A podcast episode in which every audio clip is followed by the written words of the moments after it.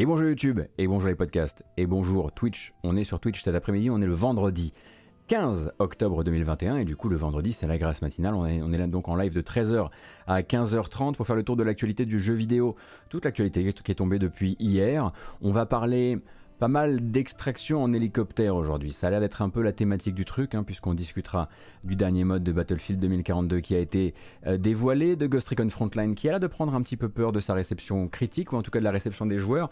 On discutera évidemment hein, euh, de ce qu'on a pu apprendre sur euh, la gestion de Mercury Steam de, des crédits de son jeu, de son dernier jeu Metroid Dread, Vred, pardon, Dread, et on aura l'occasion de parler de Vampire Bloodlines 2 qui est vivant. Et ça, c'est une excellente nouvelle.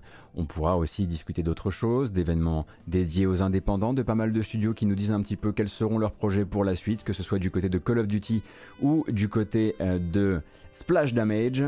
Et je pense qu'ensuite on aura même du Microids. Et je sais que vous aimez bien quand on parle un peu de, microids, de euh, dans la matinale ou dans la grâce matinale. On va commencer dès à présent avec une bande-annonce. Il y en aura d'autres des bandes-annonces. Hein. On va en regarder une, une sacrée euh, palanquée durant cette durant ce format, puisqu'on aura aussi les, sorties euh, des mois et des semaines à venir. Mais d'abord donc la bande-annonce, que je trouve plutôt bien faite pour en tout cas poser cette ambiance-là. Elle a elle a le, elle a le, bon goût de bien véhiculer aussi la connerie, euh, les conneries potentielles qu'on pourrait faire dans le jeu. Donc Battlefield 2042, DICE Electronic Arts hier nous présentait le mode Hazard Zone, le troisième mode de ce jeu, donc cette édition de Battlefield qui sera entièrement multijoueur et qui sort le 19 novembre.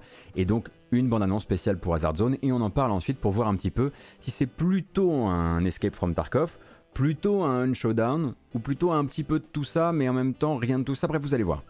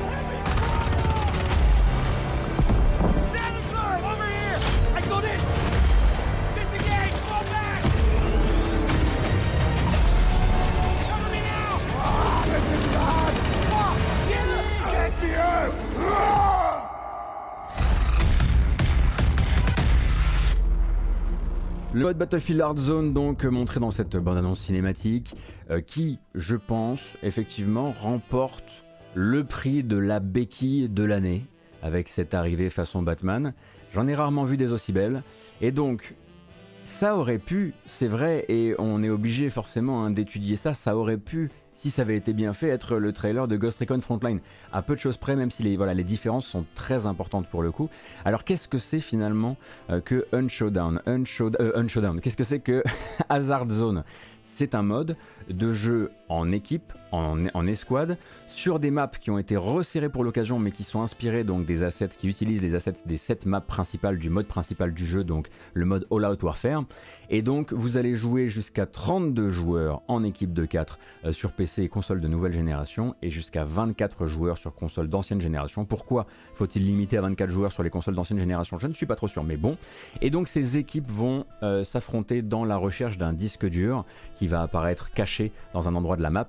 Et il faudra donc progresser sur la map identifier euh, la position du disque dur, le récupérer, survivre et réussir à l'extraire donc en appelant, euh, comme vous avez pu le voir, un véhicule d'extraction. Tout ça en utilisant les mécaniques qui seront celles de Battlefield 2042, euh, notamment celles des spécialistes qui, bon, qu'on imagine bien que DICE va devoir réétudier dans pas très très longtemps, mais il y aura le droit d'utiliser des spécialistes dans votre équipe, mais il ne faudra pas abuser, vous n'aurez le droit qu'à un spécialiste de chaque équipe. Rien de très original, de chaque classe, pardon, dans votre équipe, rien de très original là-dedans. Hein. On est toujours dans ce qui vient finalement, oui, entre autres de la Dark Zone de The Mais ce Search and Extract que vous pouvez retrouver aussi dans Escape from Tarkov. Sauf que celui-ci, en fait, ce mode qui est un mode pour rappel et pas un jeu complet, et ça va faire toute la différence pour moi en tout cas. Ce mode-là, Hazard Zone, ne vous fera pas chercher du stuff, ne vous fera pas chercher du loot, comme ça peut être le cas dans Escape from Tarkov. Donc ce sera très probablement pour des parties beaucoup plus courtes, donc des parties où on ne va pas accumuler du stuff, de, l'équipement, et on, du coup on aura un peu moins peur de se mettre en danger parce qu'à mon avis ça va jouer beaucoup plus vite. Et de l'autre côté, ce ne sera pas non plus un Hun Showdown, puisque Hun Showdown qui a un truc assez similaire, des équipes qui sur une map s'affrontent entre autres choses pour euh, récupérer un objet, et eh bien Unshowdown, c'est du PVP-VE. Et là, on comprend bien, hein, avec cette cinématique qui joue aussi beaucoup sur le côté vide et sur le côté solitaire des équipes, euh, qu'il n'y aura pas de VE, c'est-à-dire qu'il n'y aura pas d'IA, il n'y aura pas de, euh, euh, d'instances, de véhicules, etc., qui sont contrôlés par l'IA et qu'il faudra aussi soit contourner, soit affronter. Donc ça a l'air d'être un petit peu des deux, mais dégraissé aussi pour garder un truc qui se joue assez vite et qui vient donc complémenter ce qui existe. C'est annoncé qu'il y aura des IA, Itrem Parce que clairement, euh, la bande-annonce et ce que j'ai lu n'était pas clair sur ce sujet. Si vous me dites qu'il y a des IA, d'accord, je peux m'être trompé. Je peux avoir eu une lecture complètement idiote du truc. Il y aura des IA, d'accord. Ah, dans ce cas-là, je trouve que la bande-annonce est très mal faite. Euh, donc, euh, désolé pour ce que je viens de dire. Du coup, c'est beaucoup plus un showdown que ce que je, que ce que je, je pressentais. mais ça se sent pas trop, effectivement, dans cette, dans cette bande-annonce. Bref, il euh, y a des IA qui protègent les objectifs justement. D'accord. Bon bah écoutez, merci beaucoup de m'avoir rattrapé à la culotte. J'allais raconter des conneries sur internet. C'était pas la première ni la dernière malheureusement. Et donc, euh, ce mode-là vient s'ajouter aux deux autres, le All Out Warfare qui est le classique avec les 7 maps, c'est ce qu'on a pu découvrir en bêta. Et ensuite, hein, le Battlefield Portal. Battlefield Portal, c'est donc un éditeur de bataille. Vous avez vu également peut-être la bande-annonce de Battlefield Portal il y a quelques temps maintenant, dont on verra si c'est vraiment un coup d'épée dans l'eau ou si ça prend vraiment sur la communauté et si on voit vraiment des créations de modes de jeu via cet éditeur qui pourrait devenir célèbre voire euh, amener euh, pas mal de joueurs euh, à leur à jouer à Battlefield plutôt pour ce mode-là, pour le Battlefield Portal, pardon, que pour, euh, que pour All Out Warfare. Et donc bah, celui-ci, effectivement, hein, euh, s'est présenté comme bah, c'est le troisième. Voilà. Il n'y aura, y aura pas plus. Il n'y aura pas de solo, on le rappelle, hein, dans ce Battlefield 2042 qui sort le 19 novembre, euh, mais il y aura ces trois modes de jeu. Et qu'est-ce qui permet, justement, à mon avis, à ce Battlefield de se pointer en disant, bah voilà, on a un truc qui est effectivement, on, vient, de, on vient de passer Ghost Recon Frontline sur le grill avec un truc qui est relativement similaire, sauf qu'il est pas free to enfin sauf que lui sera free to play et en plus ce sera 100 joueurs et non pas 32 ce qui change quand même pas mal je trouve la rythmique des parties. Euh, ben c'est qu'un mode en à côté. À côté de ça le battlefield existant le vrai battlefield il existe. Et pour quelque chose de plus original, ou en tout cas de plus potentiellement source d'originalité, il y a justement ce Battlefield Portal. Pour moi, en fait, ça crée, euh, je dois dire, et on me dira que je suis un peu acquis à leur cause, j'assume, euh, ça crée plutôt une offre qui est assez large et qui est assez intéressante pour justifier le fait de ne pas avoir, par exemple, euh, de, de, solo ou ce genre de choses. Donc voilà, ça, ça a été montré. On attend de voir maintenant du gameplay de, cette, de cette, ce mode Hazard Zone.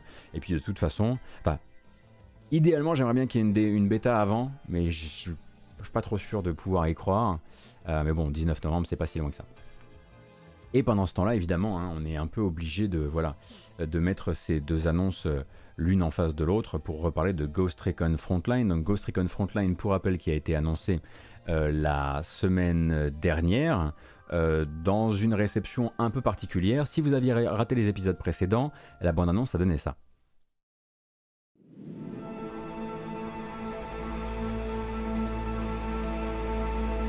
Alors attendez, non, parce que là, il y a trop de trucs là. Voilà, ça donnait ça.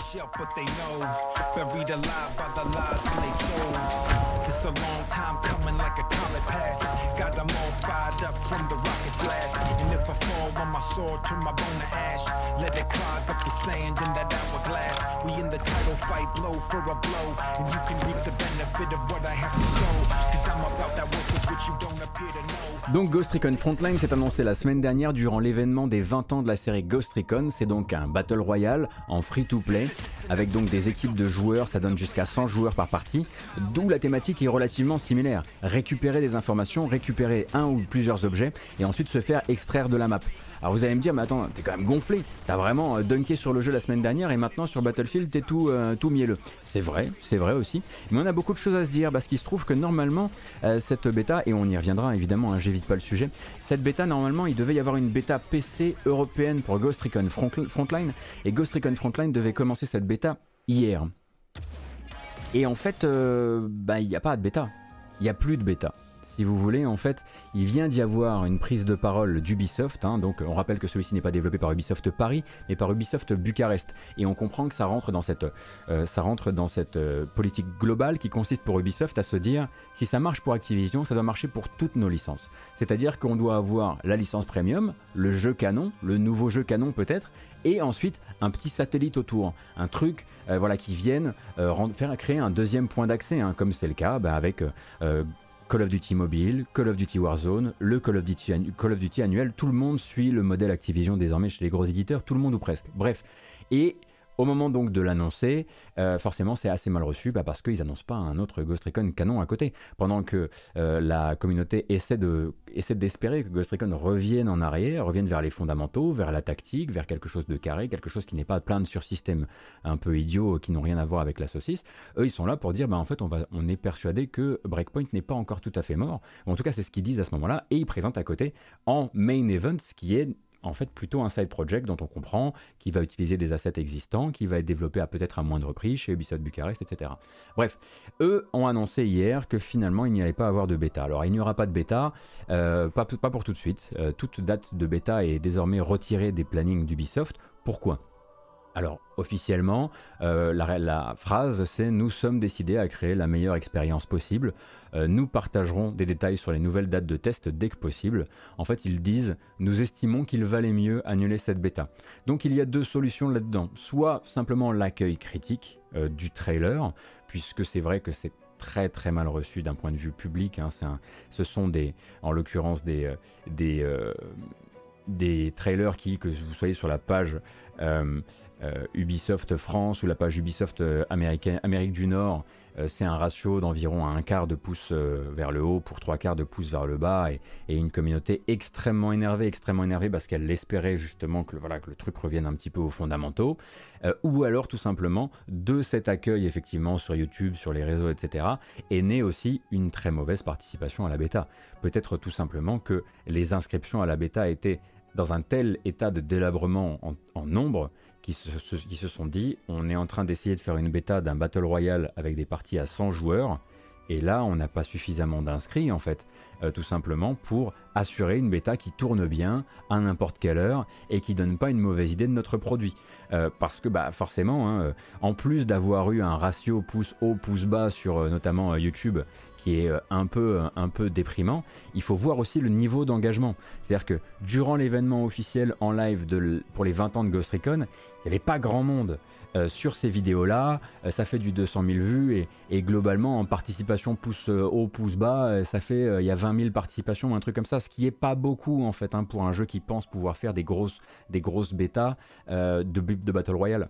Donc je pense tout simplement que bah, ils n'avaient pas suffisamment de gens et que du coup ils doivent être en train de se dire ok il est en train de se passer un truc, il va falloir qu'on revoie, si ce n'est pas le jeu, au moins la manière de l'amener au public. Peut-être que c'était pas le bon moment euh, de euh, l'amener au public parce que euh, voilà, il faut se dire que le dernier épisode canon, hein, Breakpoint, comme je le disais, a énormément déçu et que, comme je le disais, les joueurs attendaient bah, qu'on vienne leur dire bon, il y a ce truc en à côté, mais c'est pas le main event. Le main event, c'est Ghost Recon machin truc qui est un jeu certes peut-être en coopération parce que ça reste dans l'ADN de la licence, mais qui va venir capitaliser sur ce qu'on a appris qui fonctionnait entre Wildland et Breakpoint, sans faire ce que Breakpoint venait gâcher de la formule, etc. Bon, ça ils ne l'ont pas fait. Et c'est une grosse erreur de communication. C'est une grosse erreur de communication parce que, attention, c'est l'instant French YouTuber, je peux vous garantir qu'il y a un nouveau Ghost Recon canon en développement quelque part. Voilà, ça c'est certain et euh, j'ai l'info. Donc euh, ils ont juste fait une grosse connerie en sortant le spin-off, en montrant le spin-off au public, avant de montrer le futur Ghost Recon canon. Ils auraient dû faire ça dans l'autre sens. Comme ça, on aurait bien compris que c'était un truc en à côté. T'aimes, t'aimes pas, mais c'est pas le futur de la licence. Là, tel qu'il montre, c'est voilà le futur de la licence. Forcément, les, gens gueulent. Euh, donc, on attendra désormais qu'Ubisoft dévoile le nouveau Ghost Recon canon. Comme ça, après, quand les gens auront fait merci, ils pourront probablement revenir avec un frontline qui n'aura pas tant changé que ça, mais qui sera dans un climat euh, médiatique beaucoup plus favorable. Voilà. Il s'appelle pas Ghost Recon Canon, non?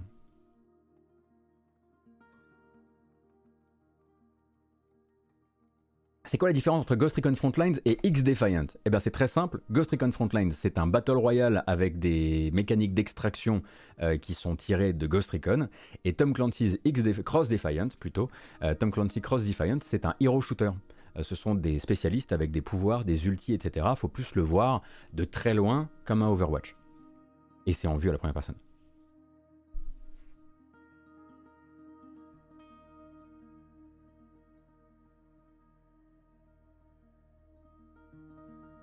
Ah oui, parce qu'il y a.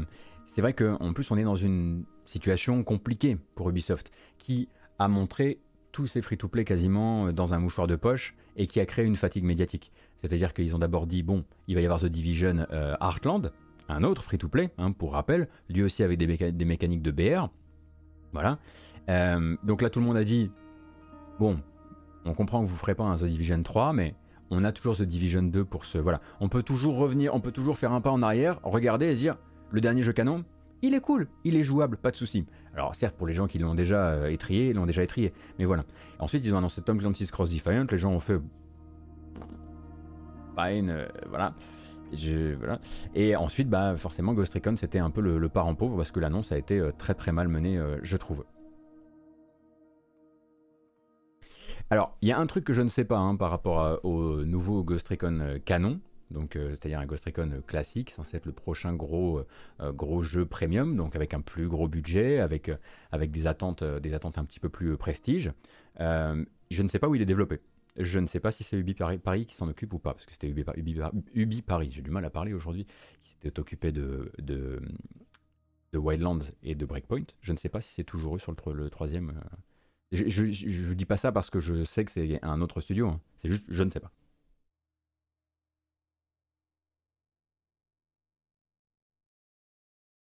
J'ai foutu une ambiance de merde. Encore.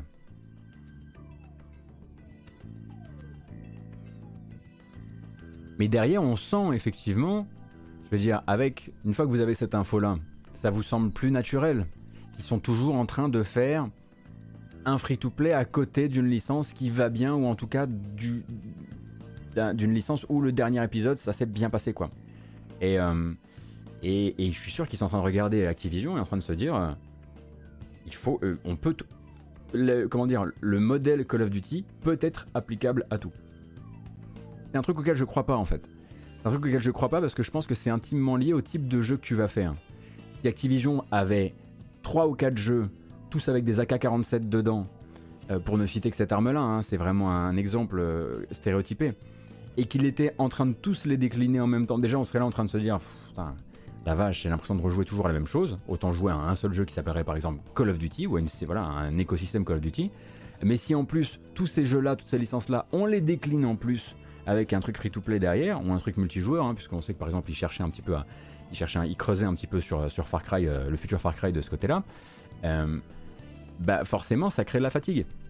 Moi je pense que ce, doit, ce que doit absolument faire Ubisoft maintenant, s'ils ont envie justement de convaincre les gens qu'ils peuvent faire des free-to-play intéressants, qu'ils peuvent avoir des petits jeux en à côté des gros jeux, et qu'il faut de temps en temps peut-être se débarrasser d'une ou deux licences à base de flingues en fait. Parce que entre Far Cry, euh, tous les Tom Clancy, en mettant Ghost Recon, euh, leur jeu mobile, euh, en mettant The Division, enfin voilà quoi, ça ne s'arrête plus.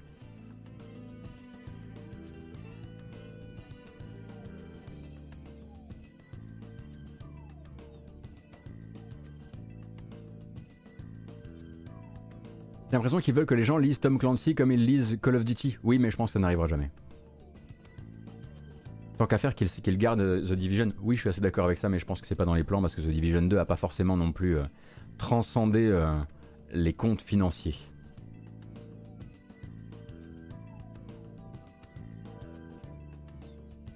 on va changer un petit peu de sujet, parce que bon, bah, voilà, vous avez l'info maintenant.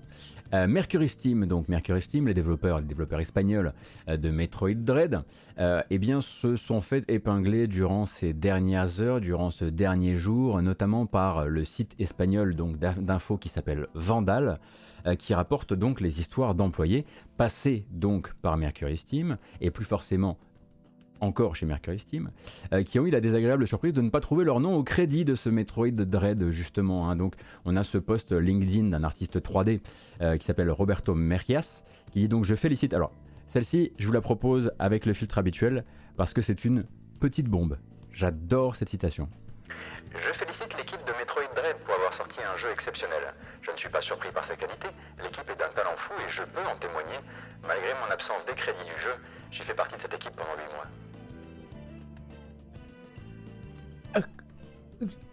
Ah, ça pique. Donc autre son de cloche hein, chez d'autres anciens, hein, passés par le studio durant des périodes plus ou moins longues. Euh, certaines personnes ont tenu à s'exprimer euh, de manière euh, à visage découvert, d'autres pas, hein, parce que cette pratique est si ancrée, si malheureusement ancrée dans l'industrie que même en parler peut être vu comme euh, imposer euh, des risques sur vos opportunités futures, hein. par exemple ne serait-ce que sur le tissu jeu vidéo euh, de, de l'Espagne, hein, puisque notamment une des anciennes de Mercury Steam qui parle sur le sujet est maintenant chez, alors elle a décidé de parler en son nom propre, etc., mais est désormais chez Pendulo, donc voilà, ça, ça, gravite un petit peu de manière, de manière locale aussi. Et donc on découvre que Mercury Steam a une politique très claire à ce sujet, puisque forcément quand l'article sort et quand l'article est repris dans les médias internationaux, on va demander à Mercury Mercury et Vandal l'avait déjà fait. Ok, comment ça se fait euh, qu'on, euh, comment ça se fait que des gens qui soient restés 8, 8 euh, mois chez vous et qui travaillaient sur le jeu, qui travaillaient sur un jeu qui en l'occurrence a une prod de 3 ans et demi, ne soient pas au générique Et la réponse officielle c'est, bah écoutez, chez nous c'est carré. si tu n'as pas passé plus de 25% de ton temps sur le développement total du jeu, 25% du développement total du jeu avec nous, bah t'es pas dans le générique en fait. Euh, donc euh, c'est bien parce que il y a des gens qui disent pardon, c'était un oubli. Il y a des gens qui ne répondent rien parce qu'on comprend qu'il y a peut-être des petites fâcheries internes ou tout simplement de la négligence. Hein. J'en parlais aujourd'hui un petit peu sur Twitter avec pas mal de gens qui travaillent dans l'industrie qui disaient parfois c'est simplement de la négligence. La personne qui s'occupe de faire le listing, elle se souvient plus parce qu'il y a eu trois reboots, euh, parce qu'il y a plein de gens qui sont partis, parce qu'il n'y a pas un outil en interne qui est capable de faire les choses bien, parce que c'est très difficile de traquer les gens. Euh, et encore, on parle pas des externes parce que les externes c'est encore un autre délire. Euh, mais en l'occurrence, chez Mercury Steam, c'est clair. T'as pas fait 25% du dev?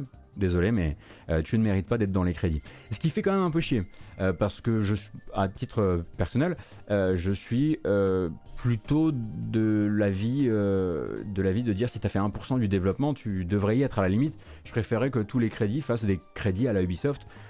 où limite tout le monde y est, à part effectivement quand une société avec laquelle travaille Ubisoft, elle, ne fournit pas les sources, comme ça a été le cas euh, avec Far Cry 6 où euh, la société de localisation avec laquelle il travaille, euh, elle ne veut pas justement et ça, y a un côté éthique très, très fort et très important, c'est que cette société de traduction, de localisation, pardon, ne veut pas communiquer les noms des traducteurs avec lesquels elle travaille parce qu'elle ne veut pas que les éditeurs ou que les développeurs aillent directement travailler avec, les, avec les traducteurs en question. Voilà, telle une boîte d'intérim, elle ne voudrait pas se faire voler, euh, voler ses vaches à lait. Euh, et de fait, elle ne veut pas communiquer. Et Ubisoft n'a pas de problème avec le fait de travailler avec cette boîte, malgré le fait euh, qu'elle ne veut pas communiquer, communiquer ses sources et les personnes qui fabriquent les localisations du jeu. Là, en l'occurrence, Mercury Steam, voilà, c'est ils, ont fait leur choix et ils le disent publiquement. Alors, il y a plein, plein, plein de raisons hein, pour lesquelles on pourrait, une société pourrait se retrouver. Moi, j'étais un peu dans le flou, alors j'ai un peu posé la question autour de moi. Une société pourrait se retrouver à ne pas vouloir créditer tous les gens avec lesquels elle travaille. Euh, il semble, ah, ça fait très mesquin évidemment, madame. Hein, je ne normalise absolument pas le choix de Mercury Steam. Je le trouve horriblement euh, mesquin euh, à titre personnel. C'est la vie, c'est mon avis. Et en l'occurrence, alors on m'a expliqué qu'il y avait donc une part complètement, complètement incompressible de négligence potentielle, puisqu'il semblerait que dans les priorités souvent des très gros studios, la création des crédits, ce soit le tout dernier truc c'est fait en catastrophe, c'est souvent filé à quelqu'un un peu en mode ben on n'a aucun, aucune source, on a aucune base de données qui soit à jour, mais tu vas t'occuper des crédits. Donc souvent, en fait, les gens s'en foutent, tout simplement. Et puis ensuite, de l'autre côté, vous allez avoir plein de choses qui vont se jouer là-dedans. Euh, par exemple, l'envie pour une boîte de ne pas se faire, euh, comment dire, débaucher euh, ses cadres, débaucher certaines personnes pivots de son développement. l'envie pour une boîte aussi de maintenir les gens, parce que ça peut avoir, comment dire, une, une, sorte, il peut y avoir une sorte de mesquinerie là-dedans, hein, puisque même parfois dans les grosses boîtes, il peut y avoir plusieurs projets, et ça peut servir aussi de monnaie d'échange. Genre, gars, je veux bien, moi, hein, qu'au bout de 60% du développement, tu quittes le jeu qui est plutôt en bonne voie vers la sortie et que tu décides d'aller travailler sur la nouvelle pré-prod à la mode euh, dans nos locaux d'à côté. Mais dans ce cas-là, tu ne seras pas dans les crédits du jeu. Et donc, il semblerait que parfois, il y, a un côté très candide à la chose, qui relève de l'erreur, mais que ce soit aussi parfois et souvent, parfois dans de grosses boîtes, intimement, enfin, intrinsèquement et, intime et politique. Quoi. Euh, donc on comprend, on imagine aussi qu'il y a là-dedans aussi des fâcheries personnelles. Euh, j'ai eu des échos d'indépendants qui m'ont dit bah écoute c'est très simple, nous on était une équipe de 8, l'équipe de 8 elle a explosé, euh, ça a été très difficile de mettre, de mettre au générique des gens avec qui, des gens qui nous ont fait du mal. Il y a des gens qui sont venus nous demander pourquoi on les avait pas mis dedans alors qu'ils avaient, voilà, ils, savaient absolument pas comment, comment ils nous avaient traités. Et ou l'inverse, hein, tout simplement, ça peut aussi être tout simplement euh, une, vengeance de l'équipe créative vis-à-vis de quelqu'un. Hein. C'est pas forcément que c'est le, il n'y a pas de le méchant d'un côté ou de l'autre de la barrière. Mais en fait, c'est un, problème qui est très très très large, qui est étendu à toute l'industrie. On sait par exemple hein, que Quantic Dream pratique ça pas mal, euh, que dans Detroit Become Human, il y avait des gens qui avaient été relégués dans les remerciements, il y avait des gens qui n'étaient même pas dans les remerciements. Et à côté de ça, j'ai l'impression que c'est parfois au cas par cas selon les têtes, mais parfois aussi au cas par cas selon les studios. Il n'y a, pas de, a pas de règle en vigueur, il n'y a pas un truc qui fait que. Moi j'étais vraiment persuadé par exemple que ça faisait partie de l'espèce de roman commercial d'un jeu, qui était de se dire euh, oui, effectivement, à bloc de la production, on est 100, mais je trouve que ça fait quand même vachement mieux si on n'était que 50 euh, sur, dans les crédits, parce que ça donne l'impression d'une d'une pyramide abattue euh, à peu de personnes et du coup il y a un côté héroïque et, on se bat malheureusement avec les avec les, les, comment dire le, les, fables héroïques dans le jeu vidéo de manière générale. Donc je me disais que c'était peut-être ça, mais en fait c'est parfois euh, beaucoup plus euh, terre à terre et, bête et méchant que ça et parfois c'est juste comme je le disais de la négligence. Mais en tout cas pour Mercury Steam, c'est codifié. 25%, désolé, mais voilà. Cependant il y a un des, un des des témoins euh, du, site, euh, du site espagnol Vandal qui disaient que, euh, en ce qui le concernait, a priori, il avait passé plus de 25% de la prod sur place, mais qu'il était aussi parti sur conflit. Du coup, lui se demandait pourquoi. Il, voilà, il disait que son absence du, des crédits était peut-être plutôt liée à un conflit.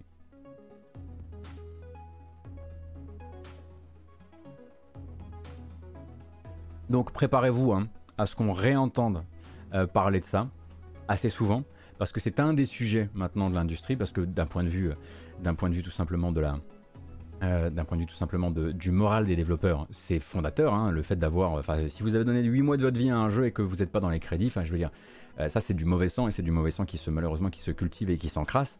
Euh, si tu est-ce que tu, si tu es dans les crédits, tu as peut-être droit aux primes d'intéressement. Ça n'a rien à voir, me dit-on. En tout cas, je n'ai pas réussi à capter d'explications autour de moi où on, a pu directement associer présence dans les crédits euh, et, versement ou royalties ou quoi que ce soit d'autre. Ça a l'air d'être vraiment décorrélé pour le coup. Et donc rarement, ça a l'air d'être très souvent humain, mais rarement lié à quoi que ce soit euh, d'un point de vue financier. Parce que évidemment, c'est une question que je me suis posée aussi.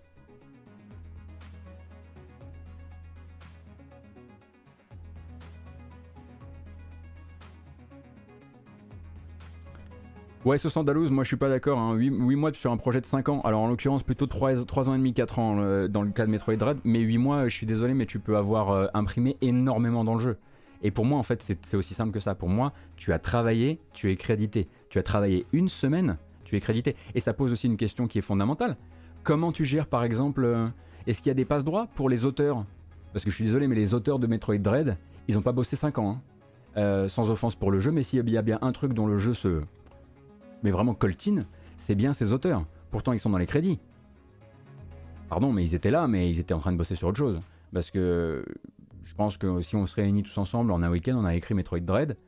et donc voilà, je, trouve que après ça, crée quand même beaucoup de questions de passe droit et d'exceptions de, et, et en fait la réponse mathématique de, de de, de, de Mercury Steam est pour moi l'une des pires.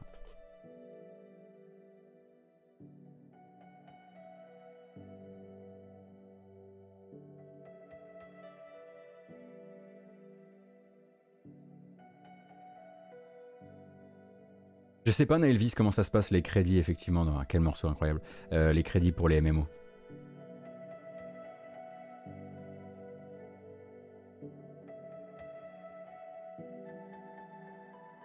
Oui, c'est vrai, Froyoc. Parfois, ils sont obligés d'écrire au compte pour plein de choses, j'imagine, évidemment. Bref, euh, c'était pas du tout pour être euh, insultant ni quoi que ce soit, mais c'était simplement pour voilà, pour dire que dans cette question-là, dans cette question-là, et pour les gens qui travaillent en interne, il y a forcément des passes droits déjà dans cette règle des 25% euh, de, de, de, Metroid. Bref, voilà. C'est marrant parce qu'à chaque fois, il y a toujours, je sais pas en fait ce qui gêne, il y a une partie du public euh, pour qui ça fait débat. Euh, pour qui en fait les entreprises font bien ce qu'elles veulent par rapport à ça, alors que moi je trouve ça fond dans les discussions qu'on a souvent et on est plutôt souvent d'accord sur le chat, j'ai cette chance là. Je trouve quand même qu'on est quand même, enfin on est souvent sur, on est sur une question de bien-être des employés en l'occurrence. Mais bon, c'était pas du tout pour euh, voilà, vous dire, euh, dites donc, vous êtes des, sacrés enfoirés ou quoi que ce soit, mais je, je pense que c'est une discussion qui, euh, par les itérations, on va se rendre compte d'à quel point elle est fondatrice aussi de, de certains mal-être plus globaux dans le jeu vidéo. Plus globaux Oui, pourquoi pas. Écoutez, Ce qui m'étonne, c'est qu'est-ce que ça coûte au studio de créditer quand même, même s'il n'a bossé qu'un mois sur le projet? Bah, Xenomis, comme je disais, a priori, euh, euh crédité, enfin, le chantage au crédit, ça existe. Euh, j'ai par exemple, euh, ben, pour le citer, parce que bon, ben, c'est public, hein, Dinga Bakaba de Arkane Lyon m'a pas dit ça fonctionne comme ça chez Arkane, mais m'a dit, euh, bah, chez nous, enfin, non, il n'a pas dit chez nous justement, il a dit, ça existe dans l'industrie par exemple de te dire, bah ouais, mais là, en fait, on a, on envie que tu restes sur ce projet et si tu te barres et que tu vas sur un autre projet même interne, bah tu serais pas dans les crédits. Voilà, ce genre de choses, mesquin, et lui il me le disait euh, sans juger, voilà, ça existe dans l'industrie et puis, comme je le disais, parfois c'est juste de la bêtise, c'est une bêtise, c'est une, une méprise, littéralement, et non pas de la méprise ou du mépris. Je suis en train de me perdre avec mon français. Ça tombe bien, on va changer de sujet. Euh, on va parler de Vampire Bloodlines 2. Ça me fait bizarre de le dire. Euh, mais on va parler de Vampire Bloodlines 2. En ce moment, les magazines et les journaux suédois nous mettent bien ces cartouches sur cartouche sur cartouche. Ils sont du coup sur les côtes hein, de, euh, de Paradox Interactive pour plein de sujets. Ils vont notamment leur poser des questions hein, par rapport au climat sexiste et délétère du studio. Ça, on en parlait dans la matinale d'hier. Mais là, aujourd'hui, on va parler de jeux vidéo. Et il se trouve que Vampire Bloodlines 2 est vivant.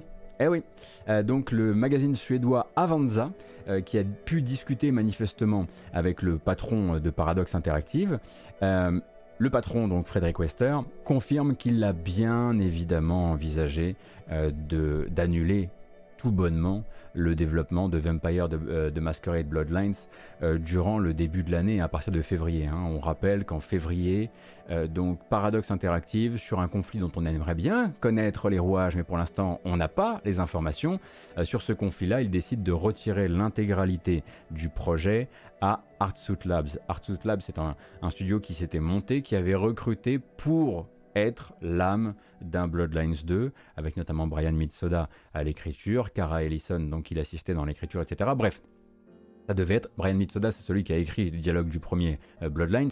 C'était ça qui donnait envie, et c'était ça qui donnait l'envie, et l'envie même peut-être de préco pour certains. Bref. Euh, ce studio-là, donc Mitsoda se fait dégager, Kara Ellison pas bien loin derrière, euh, le studio se fait retirer le projet en février, et à partir de là, officiellement, Paradox nous annonce qu'il cherche un repreneur, qu'il cherche un studio qui soit chaud. Euh, et de là, euh, on n'a plus de nouvelles pendant tout ce temps. Ce qu'on sait en revanche, et ça on l'apprend il y a une semaine ou deux, euh, c'est que Paradox, il n'y a pas longtemps, a tué une série de projets en interne, des projets qu'il n'avait jamais dévoilés à la presse, ni au public, ni quoi que ce soit. souvent des projets qui n'étaient pas alignés avec leur ADN de base. Paradox est en train de revenir à son ADN de base. Donc si ce n'est pas de la gestion, si ce n'est pas de la grande stratégie, de la stratégie ou de la gestion, c'est passé à la benne. Et du coup, on était là, bah forcément, vampire. Ben non, vampire non. Parce que pendant des mois et des mois, ils se sont dit, on va arrêter, on va l'arrêter ce projet, on va rembourser les précaux, voilà, on, s'emmerde plus avec ça. Et manifestement, sur le tard, Frederick Wester, du coup le président de Paradox, euh, s'est vu proposer un nouveau pitch par un acteur externe, qu'il dit être donc un studio très réputé et talentueux.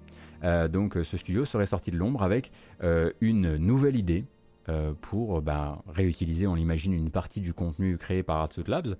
Mais quand on entend, ils ont un pitch que je trouve euh, prometteur, ça part quand même bien bien sur un bout de reboot quoi. C'est-à-dire que, à mon avis, le travail visuel va pouvoir être gardé, le travail sur les feelings très probablement aussi, voire amélioré parce que ça n'avait pas l'air d'être de première, de toute première, euh, euh, comment dire, modernité. Mais en revanche, pour toute la partie écriture, je pense que c'est parti avec Brian Mitsoda et que c'est peut-être aussi ce qui intéresse Paradox dans ce nouveau contrat. C'est très probablement un studio qui leur a proposé quelque chose qui, leur plaît plus d'un point de vue écriture. Alors, Qu'est-ce que ça pouvait être cette, euh, euh, grande fâcherie entre les parties? Ça peut être des, affaires de personnes, euh, ça peut être aussi des affaires de, des affaires de ton, puisque vous le savez peut-être si vous avez fait le premier Bloodlines, Brian Mitsoda est, pardon, est, quand même bien capable de, d'une écriture assez piquante, peut-être politique, ou peut-être pas, ou peut-être que c'était nul en fait, peut-être que Brian Mitsoda avait plus du tout, avait plus du tout la plume des grandes heures, on ne sait pas. Euh, mais en tout cas, il y a un truc qui n'allait pas, et ça avait l'air d'être d'abord un souci avec l'équipe euh, narrative, et puis ensuite manifestement avec le reste du jeu. Donc cette nouvelle équipe serait donc bel et bien au chevet d'une nouvelle version de Vampire the Masquerade Bloodlines 2, euh, pour laquelle Frederick Wester se refuse évidemment à tout commentaire par rapport à la date. Hein. ils ne veulent pas nous dire qui sont les développeurs, et ils ne veulent pas nous dire non plus quand ça sortira. La question des journalistes, le plus souvent, c'est mais du coup, votre nouvelle équipe, elle sortira le jeu en 2022 c'est une question complètement idiote, je trouve, parce que si tu as récupéré ton jeu, euh, mettons, euh, voilà, le truc a été retiré à Artsous en février, sortir le jeu en 2022, c'est. à part vraiment recoudre les endroits où il y a des trous, gonfler à l'hélium et envoyer le jeu dans les airs, je, je, vois pas ce qu'on pourrait faire. Et à cette, question-là, hein, évidemment, Frédéric Wester ne donne pas de date, mais dit ils ont encore largement le temps. C'est sa réponse officielle à tout ça.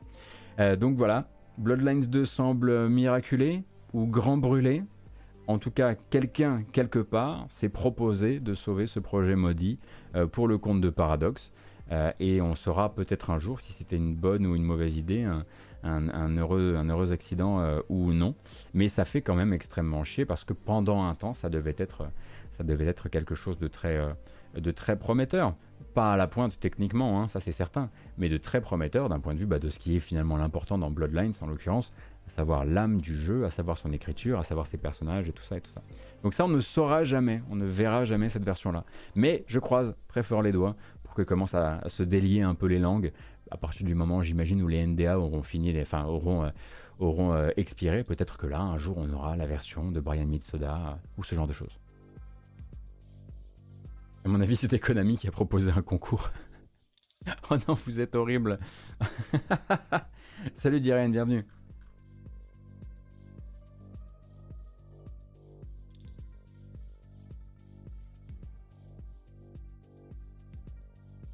Est-ce que les crédits de Vampire Bloodlines 2 incluront les noms des gens qui avaient bossé dessus avant le transfert? Eh oui, bah oui, forcément, Ravine. Là, t'es sur un cas hyper complexe. Mais justement, on en parlait, voilà. Les reboots. Les reboots, euh, là, euh, bon, là, c'est pas la question, par exemple, pour Metroid Dread, on était, on était sur un cas pratique, et c'est un cas pratique qui est pratique à regarder en l'occurrence. Mais bon, c'est vrai que les reboots. Euh,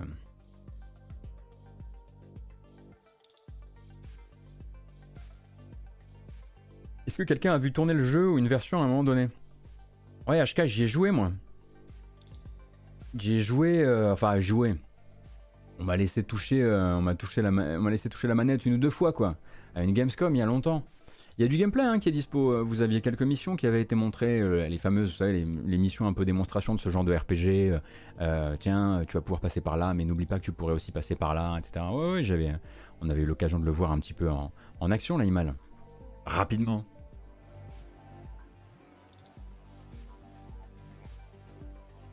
C'était comment manette en main?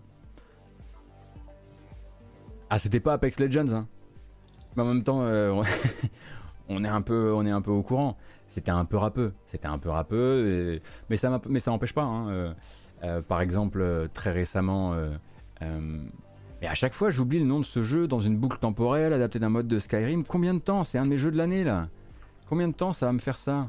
Aidez-moi encore, aidez le vieux monsieur à s'en souvenir. The Forgotten City, par exemple, euh, c'est clairement pas Apex Legends, mais on s'en fout. Euh, et en même temps, Bloodlines, le premier. voilà, on a réussi à l'adorer malgré, malgré tout ça. Finalement, le jeu Vampire de Masquerade avec le meilleur euh, gameplay, avant effectivement l'arrivée du Battle Royale, c'était très probablement Vampire de, de Masquerade Redemption, le Diablo-like, que j'adore, au demeurant, que vous avez vu live par par Canlust il y a un an. Mais bon, voilà, on a donc fait le tour un petit peu euh, de l'important avec Vampire Bloodlines. On va parler de l'AG French Direct. Alors, qu'est-ce que c'est c'est que l'AG French Direct? Le site Actu Gaming, donc site français, euh, remet donc le couvert avec un nouvel événement dédié aux jeux développés soit en France, soit par des équipes francophones autre part dans le monde, donc avec une édition d'automne, une édition d'automne qui aura lieu le mercredi 3 novembre à 17h. Ce sera regardable sur YouTube, sur Twitch, sur Facebook également. Et donc, euh, comment ça fonctionne un AG French Direct? Ça fonctionne exactement comme un Nintendo Direct, sauf que c'est créé par un, média français avec des jeux français. Voilà. Euh, donc, en l'occurrence ici, 40 partenaires, 40 jeux qui seront présents, avec de l'indépendant évidemment beaucoup, mais pas seulement cette fois-ci. Euh, L'AG French Direct a réussi à capter 2-3 acteurs un petit peu plus friqués, comme par exemple le, le, label The Arcade Crew, qui est un label donc de Dotemu, qui est un label donc de Focus désormais et également Nacon qui sera présent aussi parce que bah, comme, ça peut-être qu'ils organiseront une petite, une petite baston dans la boue devant tout le monde, on ne sait pas, on croise les doigts mais seront également présents Plugin Digital, Ishtar Games justement, hein, Ishtar Games le nouveau label de Nacon tout dédié au repérage de jeux indépendants et quelques autres éditeurs et labels comme ça.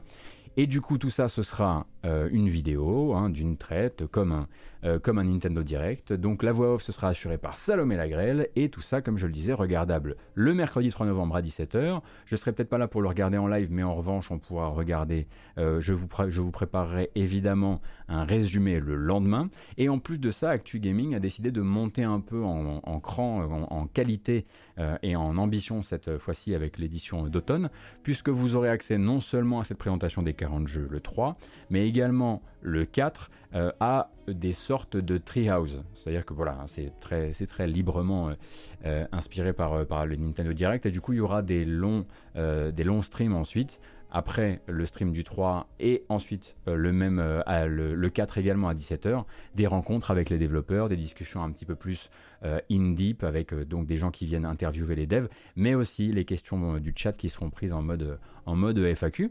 Donc voilà, il va y avoir pas mal de découvertes à faire de ce côté-là, et on devrait revoir des, projets qu'on connaît déjà, mais Actu Gaming hein, se, risque à nous, à nous promettre des, des indépendants notamment qui seront dévoilés en exclusivité mondiale. Ah oui. Tout simplement.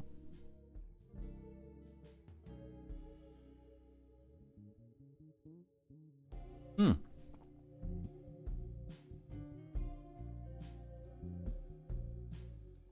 Changeons de musique un petit peu, quelque chose de plus...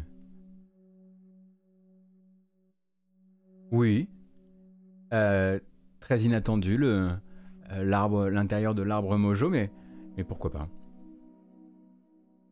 Mais Salomé bosse pour JV ou pour Actu Gaming? Euh, Salomé euh, fait, des, fait des contrats en fait, Randall Flag.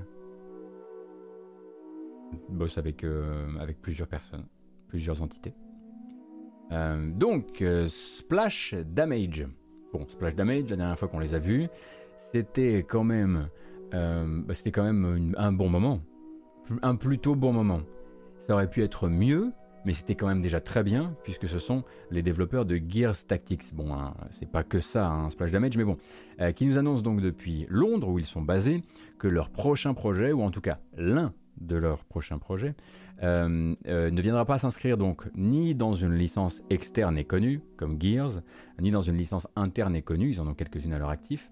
Ce sera une nouvelle aventure, une nouvelle licence, une nouvelle IP, dans un univers de science-fiction donc, euh, et pour l'instant qui n'a rien d'autre à dire que voilà, on va faire ce jeu, et pour faire ce jeu, il va nous falloir des gens, et ça tombe bien parce qu'on aimerait bien recruter un max pour nos autres projets, mais pour celui-ci aussi.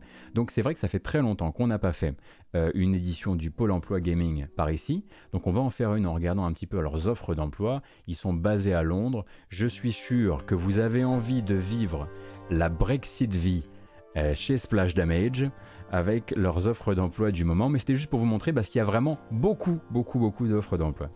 Euh, donc vous voyez, hein, ne serait-ce que d'un point de vue artistique, il y a ce qu'il faut. Euh, puisque vous avez toutes les déclinaisons possibles et imaginables, animator, art director, technical artist, caractère concept artist, etc., etc., etc.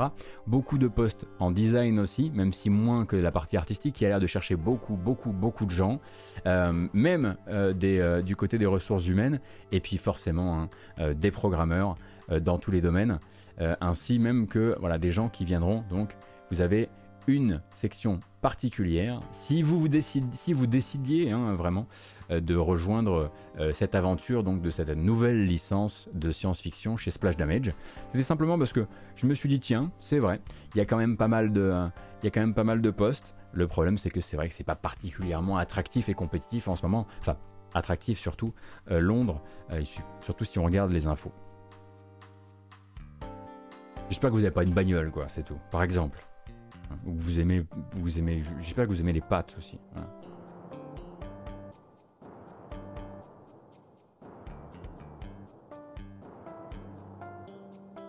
Euh, alors, évidemment, hein, dans cette annonce, Splash Damage met très volontairement l'accent sur le côté c'est un nouveau projet parmi les autres projets sur lesquels on travaille. D'abord parce qu'ils ont un projet avec Stadia, toujours, hein, qui s'appelle Outcasters, pour rappel. Et oui, et oui, et oui. Et à côté de ça, parce que hum, peut-être que ça, peut-être que c'est une place, une, petite poche d'air laissée à notre rêve euh, qu'il y ait un Gears Tactics 2 pour le compte de Xbox, puisque si Splash Damage réussissait donc à reprendre la formule Gears Tactics, à la pousser un cran plus haut, à garder que le meilleur, à se débarrasser des répétitions, etc moi je serais le plus heureux des, plus heureux, en l'occurrence. Je ne, enfin, quand je pense euh, qu'est-ce que j'attends d'autre en, tactical euh, militaire euh, dans les temps à venir, il y a toujours une petite place dans mon cerveau qui dit hmm, ils, sont ils sont sur Gears Tactics ça va le faire, ça va le faire. Il y a qu'à attendre ça. Tant pis, hein, même si voilà, même si le jeu Marvel de Firaxis c'est pas top et tout, ça. Et, ils sont dessus. J'espère que vous êtes dessus, vraiment. J'espère que vous avez eu les coudées assez franches et une belle proposition de la part de Xbox euh, sur le sujet. Pour l'instant, pas de confirmation. Je vis à Londres et ça va, je cuis toujours mes pâtes et à l'essence pour l'instant. Bien joué FR. Mais je suis sûr que ça donne, ça donne un petit fumet.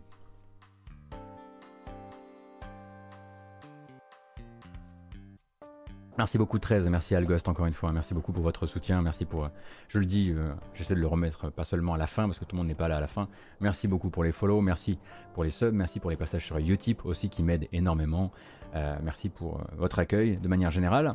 Et on continue donc avec une autre annonce qui nous vient d'un autre studio, Sledgehammer. Alors Sledgehammer, euh, bien dans l'actu quand même les pépères. Alors ça va parce qu'ils sont pas du pire côté on va dire de l'actualité Activision du moment parce qu'eux ils ont un jeu à sortir et globalement même quand on parle des conditions assez déplorables des pôles QA d'Activision euh, on n'en parle jamais comme des pôles QA de Sledgehammer. Donc voilà, euh, des pôles QA qui sont attachés à Call of Duty. Donc c'est les développeurs de Call of Duty Vanguard, Vanguard.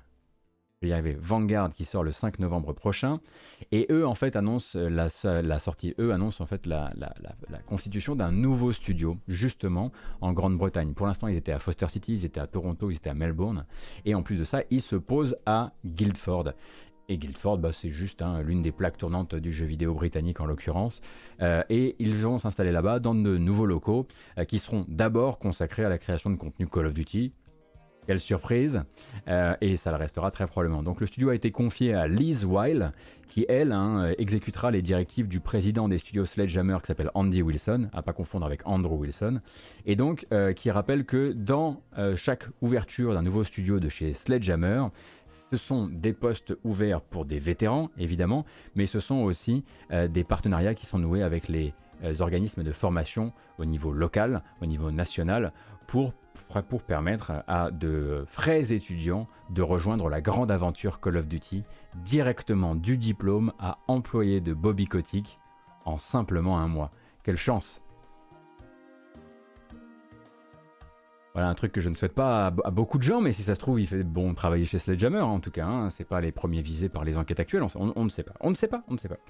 Bref, Sledgehammer Guilford euh, viendra d'abord assister les autres antennes euh, sur le contenu post-sortie de Code Vanguard euh, et ensuite lancera en parallèle la pré-prod de ses nouveaux projets. Alors, les nouveaux projets, vous l'avez compris, quand on est sous la coupe d'Activision, euh, on, travaille dans les limites maintenant quasiment, hein, à part pour Blizzard encore un peu, de la licence Call of Duty. Et on sait depuis le début de la semaine que justement chez Sledgehammer ils ont des grandes envies avec ce Call of Duty Vanguard. Euh, ils veulent notamment, on va juste dire Vanguard plutôt que Vanguard à chaque fois j'ai voilà euh, parce que justement ils voudraient ils espèrent que leur histoire hein, pour rappel qui est une histoire de chasse aux hauts dignitaires nazis après la chute d'Hitler donc à ceux qui pourraient vouloir prendre sa suite, donc un tout petit peu après la, Seconde Guerre mondiale, eh bien ils espèrent que leur histoire en fait fasse suffisamment de, suffisamment de succès, fasse suffisamment de thunes, hein, on va pas se mentir pour Activision, pour qu'Activision les laisse faire une trilogie, un peu comme la sous-trilogie qu'a pu être euh, Black Ops. Eux, ils aimeraient bien que Vanguard devienne un Black Ops à sa manière et qu'ils puissent, eux, à chaque fois que ce sera leur tour de faire le Call of Duty annuel, continuer cette histoire qui pourrait effectivement bon, bah, voilà, hein, s'étirer dans le temps, euh, comme l'a fait par exemple bah, justement Black Ops. Euh, donc Guilford travaillera aussi euh, aux éventuels futurs succès de cette série-là. et pendant ce temps-là, une autre communication, elle, avec plus d'images, ça va nous permettre de regarder une bande-annonce, c'est bien, ça fait longtemps. le nouveau mode zombie de Call of Duty. Est-ce que vous comprenez, pour rappel, si vous aviez raté les épisodes précédents, quand un Call of Duty sort, vous avez donc le studio qui fait la campagne solo, vous avez le studio qui fait le mode multijoueur, vous avez le studio qui fait le mode coop zombie, et vous avez le studio qui va se charger d'intégrer du contenu lié à ce Call of Duty annuel dans Call of Duty Warzone, le Call of Duty qui ne s'arrête jamais, le free-to-play. Après, il y a encore Call of Duty Mobile, mais bon, on s'arrête là. Et donc, forcément, euh, du côté de Treyarch, oui, c'est Treyarch qui s'en occupe, euh, et c'est eux qui avaient créé les modes zombies pour Call of Duty, eh bien, on annonce celui-ci, on annonce le, mode zombie de Call of Duty Vanguard qui sort donc le 5 novembre, pour rappel, avec le jeu, euh, avec une bande-annonce et une promesse folle, la possibilité par des liens scénaristiques de lier le mode zombie de celui-ci au mode zombie de Black Ops Cold War. Après, ils font ce qu'ils veulent. Hein. à partir du moment où il y a des zombies, il y a des reliques, euh, il y a du voyage dans le temps, euh, il y a des sorciers. On fait tout, on fait tout ce qu'on veut.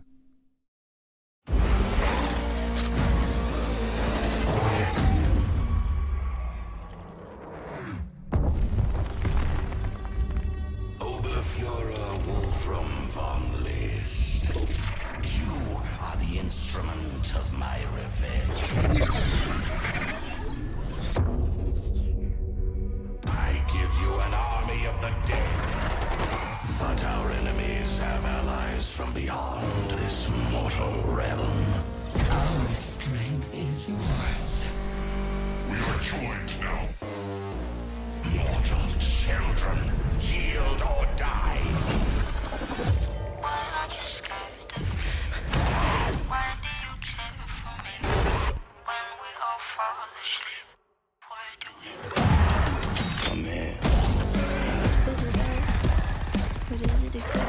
Ah, je vais encore me faire striker, merde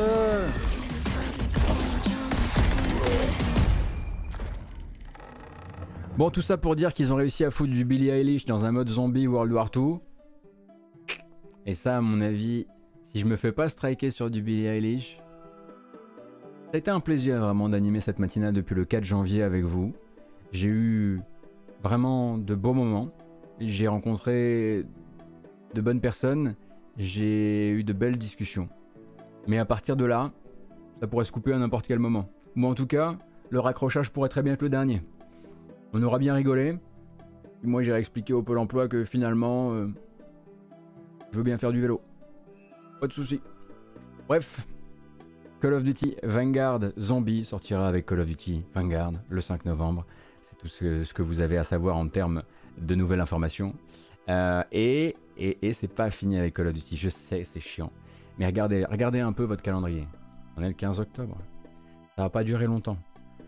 du début octobre à la fin novembre, on est obligé de passer par l'espèce de diagonale de la K47 comme ça. Bon, Ubisoft est venu rajouter quelques couches dessus, mais à un moment on va en sortir en fait. On, sera sorti des shooters, des shooters militaires annuels et, jusqu'à la prochaine euh, diagonale évidemment. Bref, pour parler un tout petit peu, un tout petit peu de Ricochet. Alors Ricochet, vous en avez peut-être entendu parler, moi je ne vais pas vous en parler de manière euh, très fouillée, mais je vais vous orienter vers de, nouvelles lectures si ça vous intéresse. Donc Ricochet, c'est ce nouveau système euh, d'anti-triche qui est très euh, comment dire, très mis en avant par Activision depuis quelques jours, depuis le début de la semaine.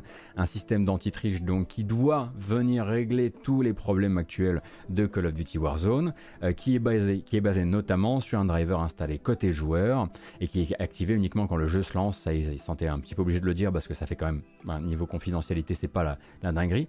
Ils étaient tellement fiers et ils sont tellement fiers jusqu'à preuve du contraire euh, de leur anti-triche qu'ils en ont fait un tweet un tweet euh, de véritable provocation vis-à-vis -vis des tricheurs du jeu, puisque ce tweet disait ceci. See you tomorrow, c'est écrit là, une petite lettre aux tricheurs de Call of Duty. Et littéralement, vous n'avez plus de place chez, chez, nous et on a les outils désormais pour de vous tenir à distance. Alors les tricheurs et les hackers de manière générale sont quand même des gens qui aiment bien jouer à ce genre de duel, hein, un petit peu comme ça, à ciel ouvert pendant que le public regarde. Donc forcément avec une telle provoque, euh, il y avait une saga qui allait se dérouler devant nos yeux autour de Ricochet. Et d'un côté du spectre, on a certains groupes de hackers qui affirment, dur comme fer, ou en tout cas c'est ce que lit le public, qu'ils auraient déjà craqué Ricochet et qu'ils auraient déjà mis en circulation sur Internet une version modifiée de ce driver justement à installer chez soi qui vous permettent de continuer à tricher sur Call of Duty Warzone. De l'autre côté du spectre, il y en a qui prédisent que justement ces pseudo-fuites ou ces pseudo-craquages déjà réussis seraient des fausses pistes qui auraient été posées là par Activision et par les services d'Activision pour que du coup les crackers essaient tous ce petit machin, ce petit objet là, qui pendant ce temps-là leur permettrait à eux de gagner un petit peu de temps et de continuer à solidifier le service pour Warzone. Donc c'est les petites guerres entre hackers à l'ancienne comme dans les films des années 2000. Et en l'occurrence, si vous avez envie de lire sur le sujet, eh ben il y a plein d'articles qui vont sortir sur les temps prochains. Le mot clé vraiment pour lire sur le sujet, ça sera ricochet justement. Et c'est juste pour ça que je voulais vous en parler. Moi, je j'y connais rien. Hein. Je ne joue pas en plus à Warzone, donc ça va être un petit peu difficile d'en parler. Mais sachez simplement que c'est très dans l'actualité, en tout cas euh, des jeux compétitifs, euh, enfin des jeux de tir compétitifs en ce moment.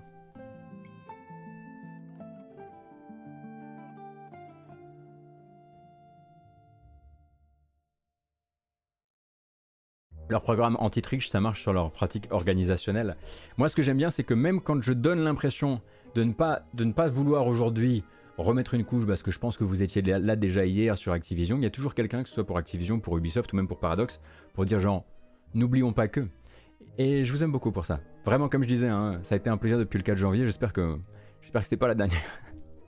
euh, et eh bien, on a terminé pour. Euh, bah oui, bien sûr, on va pouvoir parler de Microids. Ah, mais. Ah, mais c'est pas fini Ben non, bah vous vous souvenez de Microids? L'éditeur français. Ah, les Schtroumpfs. Ah, le Marsupilami. Astérix. Goldorak, le Puy du Fou, bien sûr. Eh bien, désormais, après avoir signé un accord de licence pour refaire deux jeux de licence Taito, il n'y a pas longtemps, euh, Microids annonce qu'ils ont signé euh, pour réaliser un remake de Joe and Mac, Caveman Ninja. Alors là, c'est sûr, ça va pas forcément parler à tout le monde. Hein. On est sur du jeu de plateforme de Data East qui sort, il me semble, en 91 en arcade, qui est ensuite porté sur Super NES, sur Mega Drive, sur Amiga, sur NES et même sur PC. Et donc, ils ont confié aux développeurs actuels de Astérix et Obélix Baffez-les tous, qui dès qu'ils auront fini celui-ci, un remake de Joe and Mac Caveman Ninja. Je vais vous montrer un petit peu à quoi ça, à quoi ça sera censé ressembler, parce que pour l'instant on n'a pas encore euh, de bande-annonce à se mettre dans le cornet. Donc, souvenez-vous, c'est ce platformer donc avec ce héros que vous voyez ici, avec ses cheveux verts.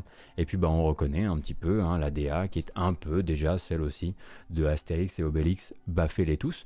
Donc ce jeu-là hein, euh, sera donc développé par le studio français Mr. Nuts Studio.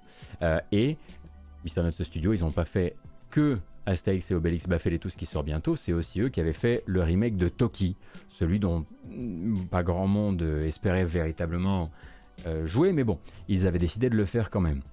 Un remake qui sera prévu donc pour l'année prochaine sur console et PC. Euh, et on nous promet du contenu en plus avec donc un nouveau mode aventure qui intégrera de nouveaux niveaux, etc., etc. Et tant qu'on est justement sur le sujet, c'était pas la seule prise de parole euh, de euh, Microids hier. Microids hier est venu, venu aussi nous annoncer une série de reports slash retards. Donc, qu'est-ce qui se passe? Le 26 octobre, à savoir dans 9 jours, devait sortir euh, les Schtroumpfs, les Schtroumpfs Mission Malfeuille, qui devaient sortir sur console et PC. Finalement, à cause de retards divers hein, dans le développement du jeu, il ne sortira que sur PC à cette date-là et sera décalé du coup au 5 novembre euh, sur console, les consoles étant la PS4, la Xbox One et la Switch. En plus de ça, euh, ça va, c'est un petit report. En plus de ça, Microids, comme d'autres, hein, c'est pas forcément que les petits qui sont touchés par les problèmes d'acheminement et les problèmes logistiques. C'est arrivé à Sega avec Sonic, donc ça peut arriver. Bon. Sega, c'est pas les plus prévoyants non plus, bref.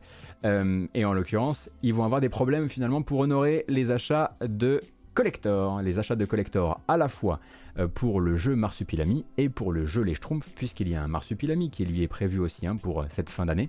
Et en l'occurrence, les achats de collecteurs physiques ne pourront pas être honorés. Les acheteurs seront évidemment remboursés euh, puisqu'ils n'ont pas réussi à faire produire et à faire acheminer dans les temps euh, ces bien jolies éditions. Cependant, évidemment, euh, Microids aimerait vous rappeler qu'il existe de très jolies éditions de luxe en numérique qui s'appellent respectivement l'édition Schtroumpfissime et l'édition Tropicale. Et n'hésitez surtout pas à réinvestir dans l'entreprise.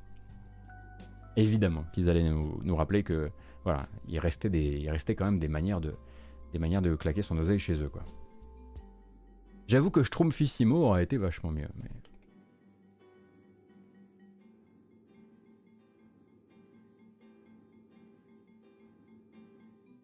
Donc euh, voilà, il va falloir attendre un petit peu si vous vouliez jouer à Marsupilami. Euh, non, pas au Schtroumpf Malfeuille en l'occurrence. Alors les Schtroumpf Malfeuille, la dernière fois que j'ai regardé une bande-annonce, j'ai pas été transcendé par ce que j'ai vu. En revanche, toute proportion gardée, entre vous et moi, il n'y a personne qui regarde. Voilà. Marsupilami, ça a l'air pas dégueu en fait. Ça va. Ça va. Ça a l'air d'être du platformer, un peu à la Donkey Kong euh, Tropical Country. Euh, euh, pas forcément avec le même génie, mais un peu, pour les périodes de disette. on ne sait pas. On ne sait pas. On attend de voir. On attend vachement plus ça, hein, finalement le jeu du plus du Fou, dont on ne sait rien en l'occurrence. On n'a vu aucune image, mais on sait déjà que, enfin, moi je sais déjà qu'en l'occurrence, je l'attends pas, pas trop trop.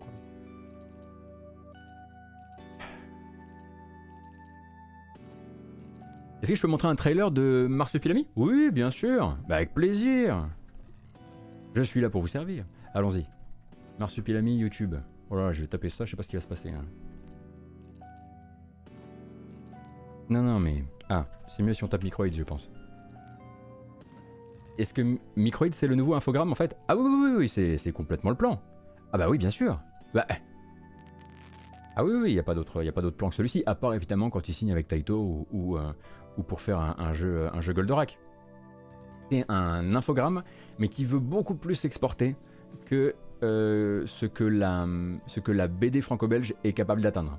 Même si elle a déjà quand même atteint énormément de, de territoire, hein, bien sûr. Mais ils veulent aussi s'étendre à l'international. C'est parti donc pour Marsupilami, le secret du sarcophage. Eh oui, c'est un jeu où vous contrôlez trois mm, jeunes Marsupilami. J'espère qu'ils manipulent du langage comme euh, Bolos euh, ou Trollsum, mais j'ai un doute quand même, c'est un peu dommage, j'aurais préféré que ce soit ça.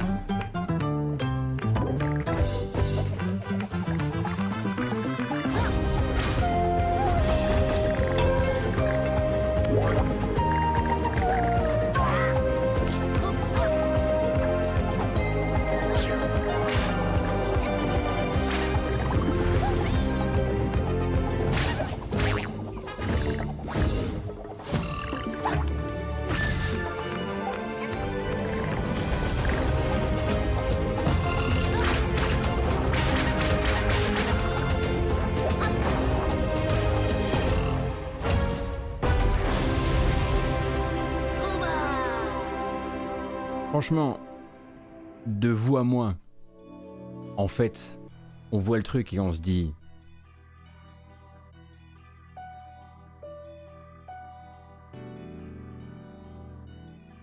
S'ils ont compris ce qu'ils essaient de faire, à savoir un Rayman Cross Donkey Kong, j'ai vu des trucs euh, euh, annoncés euh, chez Microids qui, sont beaucoup, où on est beaucoup moins dans la réserve. Quoi. Là, j'aurais tendance à dire, voyons manette en main. Voilà. En l'occurrence, bah, des jeux de la fin d'année de Microids, c'est celui sur lequel je me dis, il y a peut-être moyen qu'il se passe quelque chose. Voilà. voilà, comme ça, vu que je suis toujours méchant, bah, on peut le dire, il n'est pas que méchant. Un jour, il a dit du bien de Marsupilami. Un jour. On va parler de Bandai Namco très rapidement. Bandai Namco qui a annoncé donc la constitution euh, d'un label. alors, il y a plusieurs labels hein, déjà chez, chez Bandai Namco, mais euh, d'un label dédié à la création indépendante euh, et un label donc qui s'appelle Guillard Studio. Guillard Studio donc officiera au sein du groupe pour mettre en avant et commercialiser, éventuellement un petit peu faire, se, faire du blé dessus, des boulots de plus petits studios avec une ligne éditoriale assez claire, qui serait donc des jeux à la prise en main qui soient rafraîchissantes, disent-ils, euh, développés en collaboration avec les joueurs, donc des, des accès anticipés, hein, c'est pas vraiment très difficile à décoder, euh, sur des cycles de dev assez courts et en restant focus sur la bonne idée. Voilà. Euh, pour l'instant, ils ont qu'un jeu à montrer qui rentre vraiment dans, ce, dans ce principe-là, et c'est le jeu qui donne en fait euh, son nom au label, parce que Guillard, G-Y-Y-A-R Studio, c'est pas. Voilà, les autres font des Square Enix Collective, EA Originals, ils sont là, nous ça s'appelle Guillard Studio. Voilà. Euh, eh bien, le nom vient justement, hein, référence au crocodile, qui est euh, le, héros, l'emblème de leur premier jeu de ce label, qui s'appelle Survival Quiz City, qui est en fait. C'est comme si on poussait vraiment Fall Guys dans, son, dans sa philosophie interville à savoir que d'abord on va se poser des questions. Il va y avoir donc des gagnants et des perdants. Et ensuite, les gagnants et les perdants vont s'affronter dans des jeux type Interville qui vont beaucoup vous rappeler Fall Guys. Et donc ça s'appelle Survival Quiz City.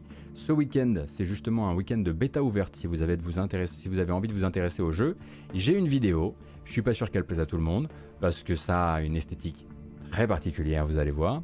Euh, mais donc c'est le premier de ces jeux que Bandai Namco a envie un petit peu de protéger, d'emmener jusqu'à la, d'emmener jusqu'à la, à la commercialisation.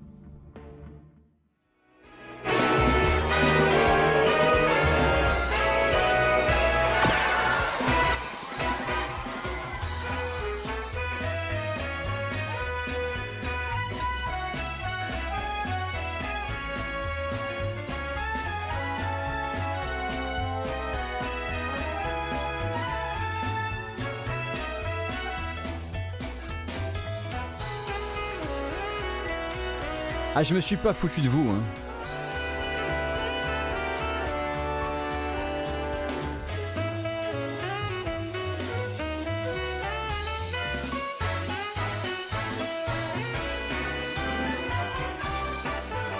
Oui, c'est vraiment la rencontre, enfin c'est un Takeshi Castle avec plus d'importance mis dans les quiz de ce qu'on croit comprendre en tout cas. C'est une vidéo qui a quelques temps maintenant, mais bon voilà, hein, ils sont allés dans l'esthétique euh, à fond euh, pour le coup avec Survival Quiz City. Et alors oui, bah c'est aussi pour voilà, parce que c'est peut-être aussi une, manière de vous dire, vous pouvez trouver, vous pourrez trouver désormais des jeux comme ça extrêmement clivants. Euh, qui sont édités, hein, c'est écrit, édités par Bandai Namco sur Steam là actuellement, puisque le jeu est déjà passé sous, sous contrôle Bandai Namco via le label justement Guillard Studio. Donc euh, préparez-vous à ce qu'il y ait des inattendus dans le catalogue euh, dans, les, dans les temps à venir. Voilà.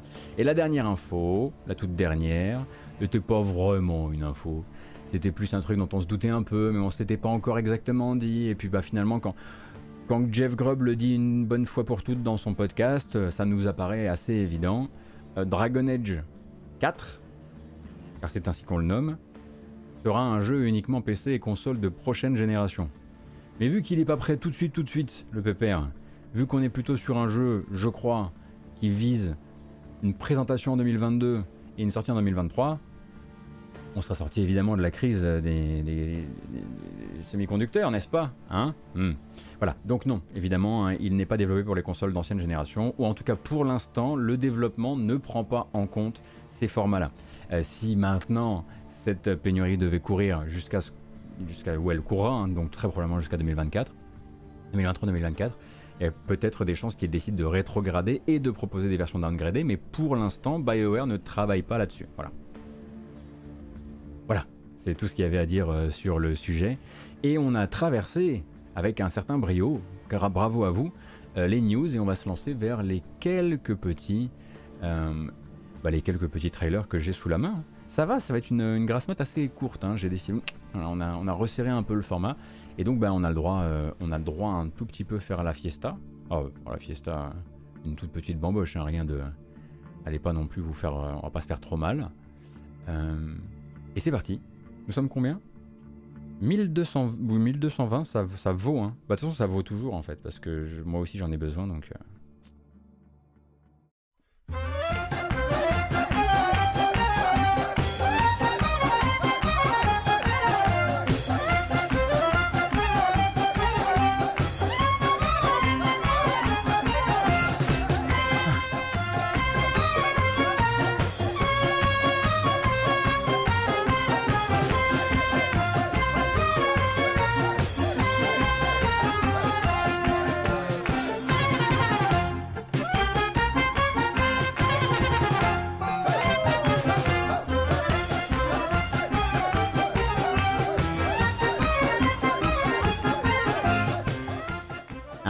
Moquer, Smithers.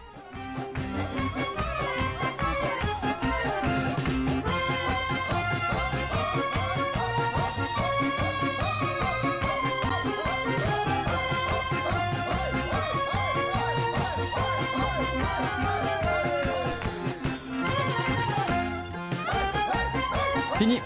On fait plus la fête. La bamboche, c'est terminé. Micro-dosé, la bamboche microdosé une minute garantie sur facture. La détente est réelle. On repasse sur des jeux vidéo. La douche mentale est prise. Parfait. Parfait. Une bamboche, boiron, exactement de Fadet. Euh, on continue donc avec les quelques trailers que j'ai pour aujourd'hui. Alors hier c'était le Panel from Hell, le dernier Panel from Hell de l'Ariane, donc toujours développeur pour l'instant hein, de Baldur's Gate 3. Et ils sont venus là-dedans présenter le patch 6 de l'accès anticipé de Baldur's Gate 3, hein, un développement euh, complètement euh, main dans la main avec la communauté. Et donc dans ce patch 6, on va avoir plusieurs choses. C'est considéré comme le patch avec le plus grand nombre d'ajouts depuis le début du développement, notamment une nouvelle classe, l'ensorceleur, notamment une nouvelle région qui s'appelle Malforge, euh, pas mal de nouvelles implémentations qui sont liées au système de combat, puisque voilà, je vous laisse vous intéresser au sujet. Si vous avez envie de regarder tout le panel From Hell, euh, il y aura la possibilité, hein, comme d'habitude, de rattraper, euh, de ça. Nous, on va juste regarder la bande-annonce, et comme à chaque fois, vous vous en doutez bien, il me semble en tout cas, vous prenez votre sauvegarde, vous la roulez, voilà, et, vous la, voilà, faites-la disparaître comme bon vous semble. Euh, parce que c'est un peu comme ça à chaque fois avec les patchs euh, de Baldur's Gate 6. Euh, en tout cas, durant son. Enfin, de Baldur's, Gate 6, de Baldur's Gate 6, de Baldur's Gate 3 et ce patch du coup 6. C'est parti. Ah, je suis. Baldur's Gate 6, on est parti là.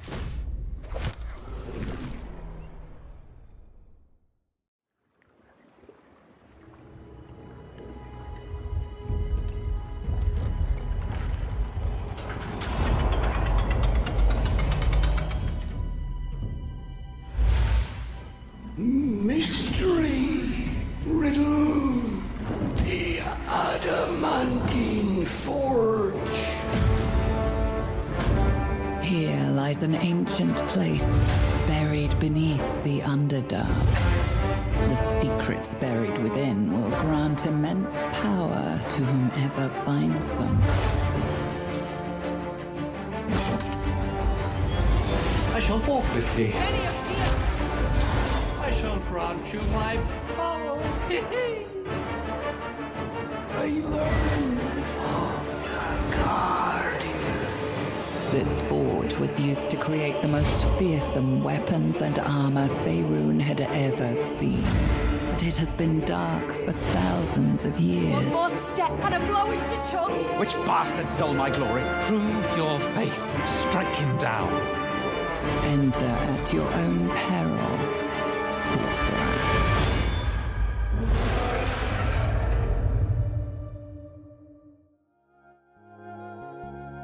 Mon premier indice. C'est vrai qu'ils se font plaisir les comédiens de doublage quand même hein, dans ce jeu. Baldur's Gate 3 donc qui a présenté son patch 6. Je lis sur le chat des trucs du genre est-ce que c'est un jeu de 2005 Alors je, je, voilà, je préfère repréciser. Baldur's Gate est donc un computer RPG euh, avec donc tactical également, avec donc toute la, profondeur de ce genre de jeu. Mais c'est l'un de ces jeux qui, alors qu'il a une caméra plutôt en vue du dessus d'habitude, va utiliser le moteur également pour faire de la cutscene et un petit peu de la cutscene à la BioWare.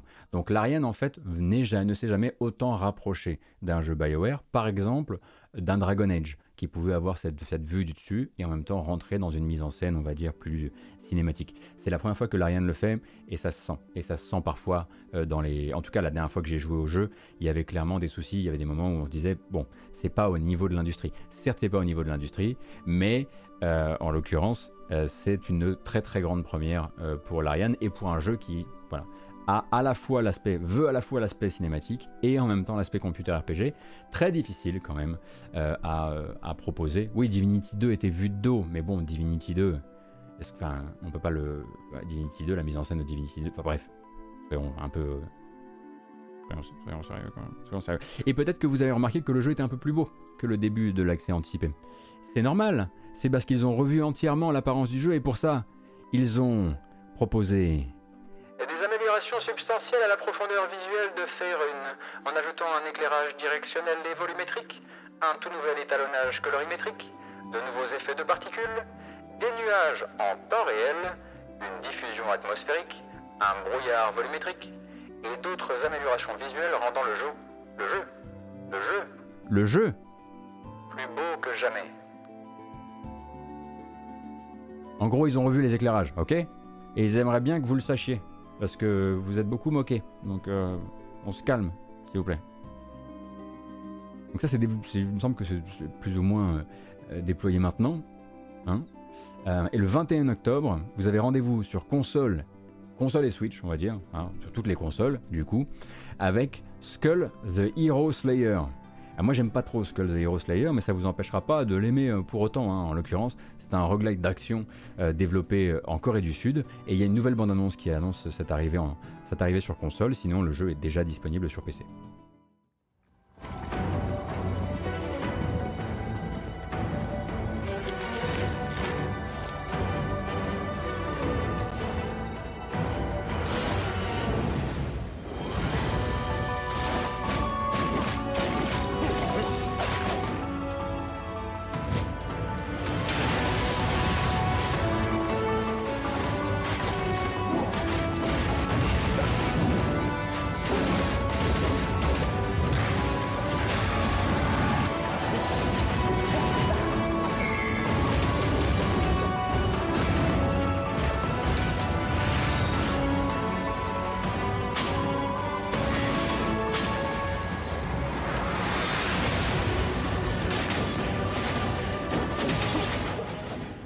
Alors, comme vous pouvez le voir, un Skull de Hero Slayer est plutôt un jeu de seul contre tous, en l'occurrence, où vous allez devoir gérer, voilà, il y a vraiment du, contrôle de foule, des packs d'ennemis.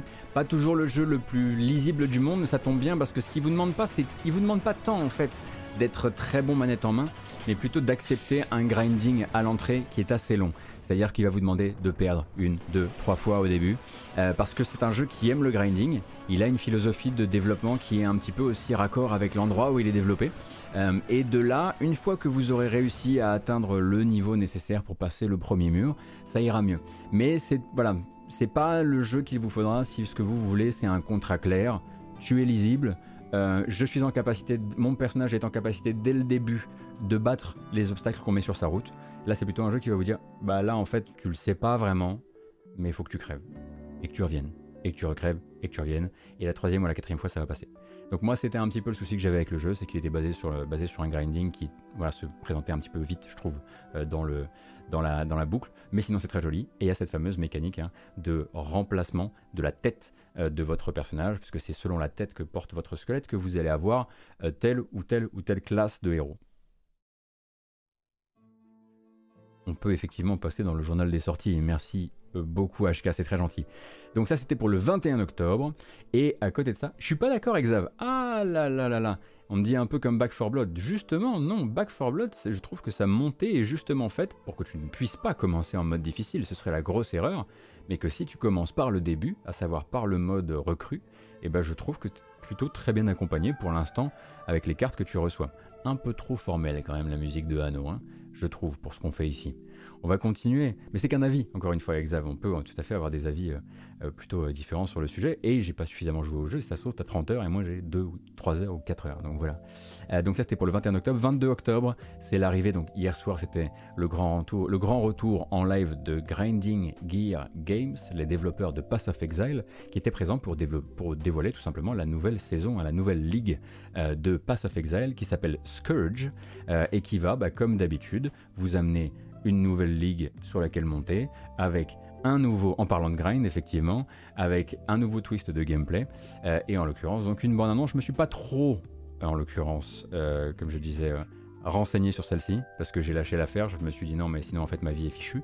je vous laisse regarder la bande annonce, et puis sinon vous avez toutes les informations qu'il faut sur le blog post habituel. The innocent were first to die.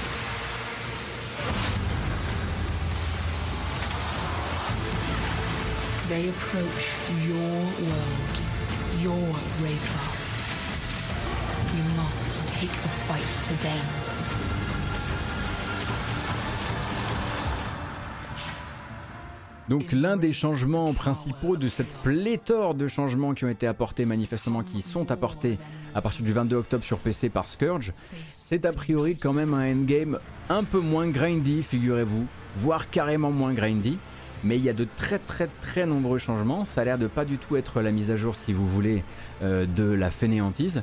Donc si ça fait très longtemps que vous n'avez pas joué au jeu et que vous vous demandez un petit peu qu'est-ce qui a pu évoluer, euh, gros blog post, euh, gros détails à aller chercher du côté de chez Grinding Gear Games, vous verrez que c'est pas de la gnognotte. Et le chat a l'air d'être plutôt, plutôt emballé, en tout cas pour ceux qui jouent encore à PoE.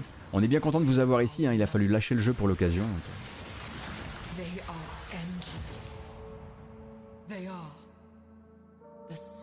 de Scourge. Alors attention, un 22 octobre, c'est la version PC de cette ligue. Car la ligue, elle arrivera sur console le 27 octobre. Il faudra attendre 5 jours de plus. On a encore un petit peu à vous proposer. Le 4 novembre, un jeu Apple Arcade, qui était l'un des jeux de lancement de l'Apple Arcade, plutôt chouette d'ailleurs, euh, décide de faire donc sa mue vers la Switch et le PC. Vous vous souvenez de Where Cards Fall? C'était un jeu d'exploration avec des cartes et des châteaux de cartes. Mais c'est pas, pas vraiment un, pas un deck builder quoi, hein. c'est des cartes comme objet.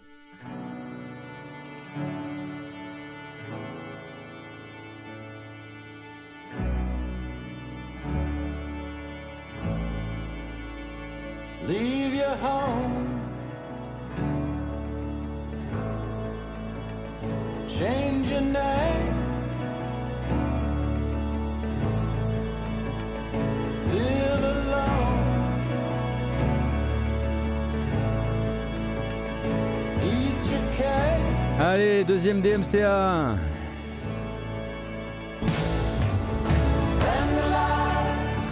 Ah, regardez donc, euh, comme il est joli ce jeu, c'est moi qui vais faire la bande son. La la la.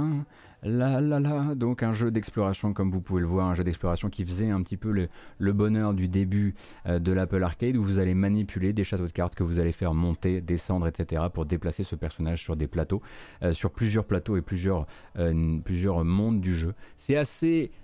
de mon souvenir, c'était un de ces jeux qui avait un bon concept et qui l'utilisait bien pendant une bonne partie de son, euh, de son temps de jeu, mais qui tendait un petit peu à s'éterniser euh, sur la fin.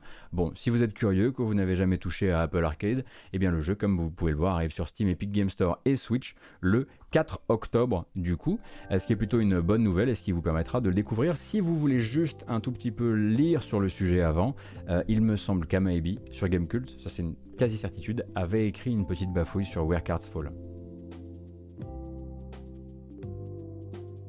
C'est du puzzle ou du narratif C'est un du puzzle narratif. Désolé de te répondre comme ça, l'une virtuelle, mais c'est vraiment ce que c'est. Enfin, tu fais des puzzles pour faire avancer la narration, et en l'occurrence, c'est euh, d'abord, enfin, tu fais l'un, euh, et la narration devient le sésame, quoi. Ouais, c'était cool, hein, vraiment double DMCA. Là, honnêtement, si, si le truc se fait pas euh, péter, je, je, retire tout ce que j'ai en termes de, de, préconception sur euh, mon travail sur Twitch serait complètement, euh, complètement bousculé. Mais bref, le 11 novembre, c'est Numskull Games qui vous donnera rendez-vous euh, pour pour la sortie d'un jeu dont on a déjà parlé en matinale. À l'époque, c'était juste une bande-annonce qu'on a regardé de loin comme ça. Et je me souviens que le chat était assez polarisé parce que d'un côté, il y a cette envie effectivement d'avoir des jeux un peu à la Pitfall, et de l'autre, il y a cette apparence visuelle qui est un petit peu voilà en illustration, mais peut-être pas poussée suffisamment à bout. Souvenez-vous de ce jeu qui s'appelait Treasure, Treasures, Treasures, Treasure, Treasures of the Hagan. Yes, c'est parti. Donc 11 novembre pour celui-ci.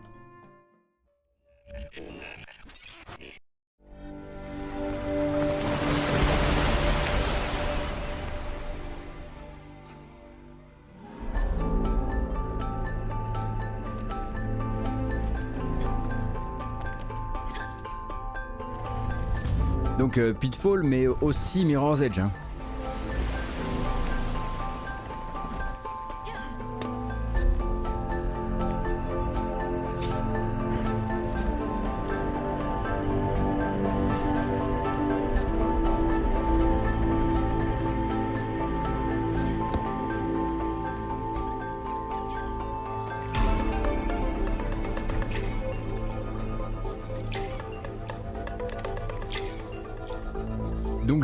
Également beaucoup de bons retours à propos du jeu qui était essayable via une démo hein, sur le Steam Next Fest. Et du coup, très hâte de voir ce que ça donne euh, manette en main. Alors effectivement, la DA peut être un peu clivante et donc en l'occurrence, je le disais, un Switch, PS4, Xbox One et PC, le tout, le, le tout le 11 novembre, peut-être pas.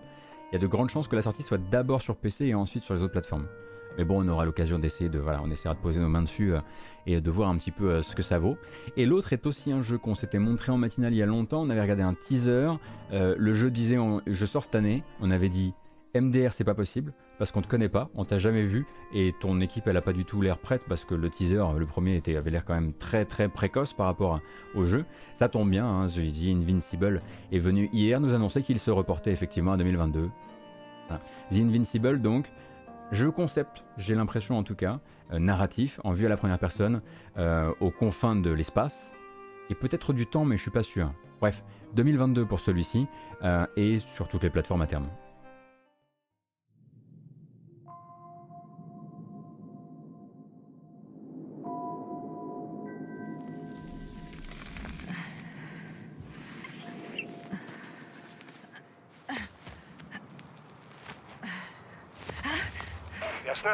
I'm all right. And I'm almost there. Perhaps it's the last moment to go back. And do what? As far as I remember, we've run out of options here. It's just... If I were you... With all due respect, Astrogator, it is me being stuck on the surface. So if you let me, I'll take my chances, and I will... I will find the man.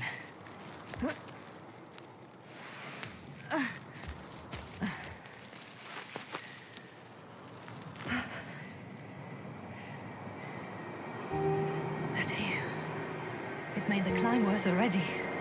So you're on top? Yes. Activity within radius? I heard no beeps, and I see no dots.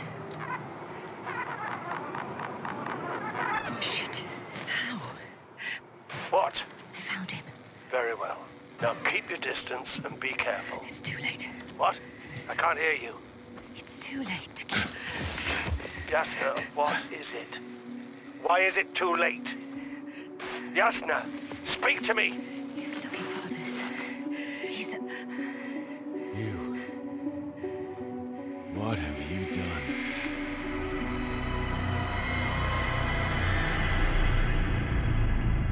La planète, je le tiens à le rappeler, s'appelle Regis 3 pour un jeu développé par un studio qui s'appelle Star Wars et non pas Star Wars, hein, c'est très précis. Moi je suis chaud. Déjà parce que l'espace avec des zappers, ça fait tellement longtemps que c'est maintenant resté un, truc vraiment pour les petits jeux avec des DF. voilà. Là, le fait que ce soit un truc vraiment narratif avec des mecs qui se menacent avec des, voilà, vraiment des de. Alors, je vais pas dire de Star Trek parce que je sais que c'est des phaseurs et je sais que je vais encore me faire engueuler, mais vous avez capté un peu le côté espace, pulp, ça, ça me branche vraiment pas mal. Et du coup, le jeu se promet pour 2022, pour l'instant très narratif, mais j'aime beaucoup la DA qui ose aussi le côté, euh, bah, voilà, des, aplats de couleur orange, là en l'occurrence, parce qu'on est, on est sur une planète plutôt à la, plutôt à la euh, martienne dans son, dans son délire. et l'acting est bon. L'acting vraiment de la, des, des voilà, des, comment dire, des, de la VO en tout cas est très convaincant. On le rappelle, hein, si vous avez l'occasion peut-être de participer à la localisation de jeu, etc., et que vous avez l'occasion peut-être même de donner votre avis durant les prises de son, gardez les respirations.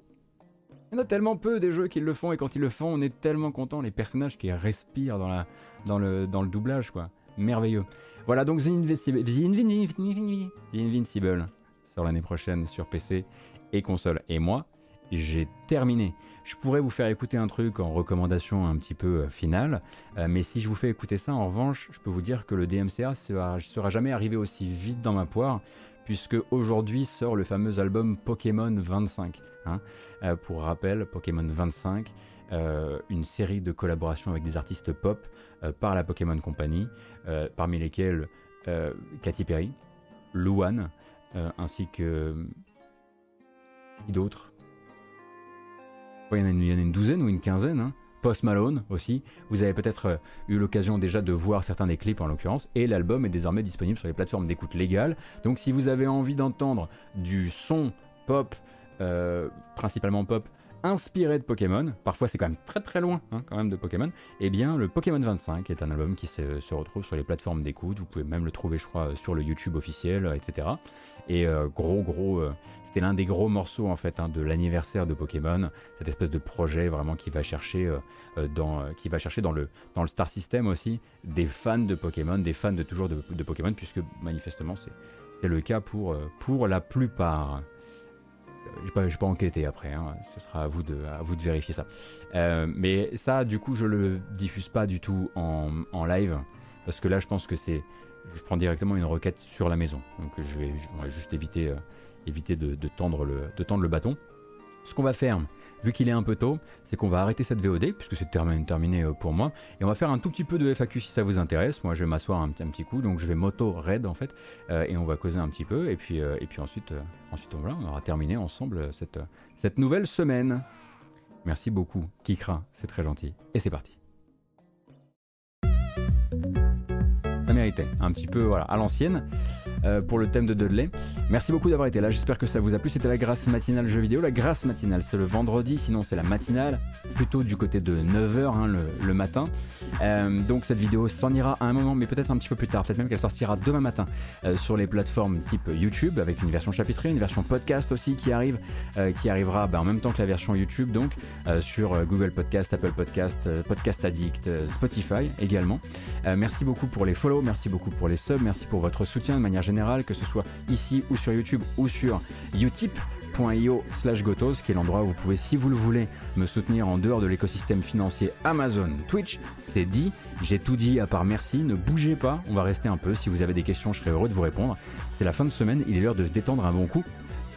A plus, et surtout, merci.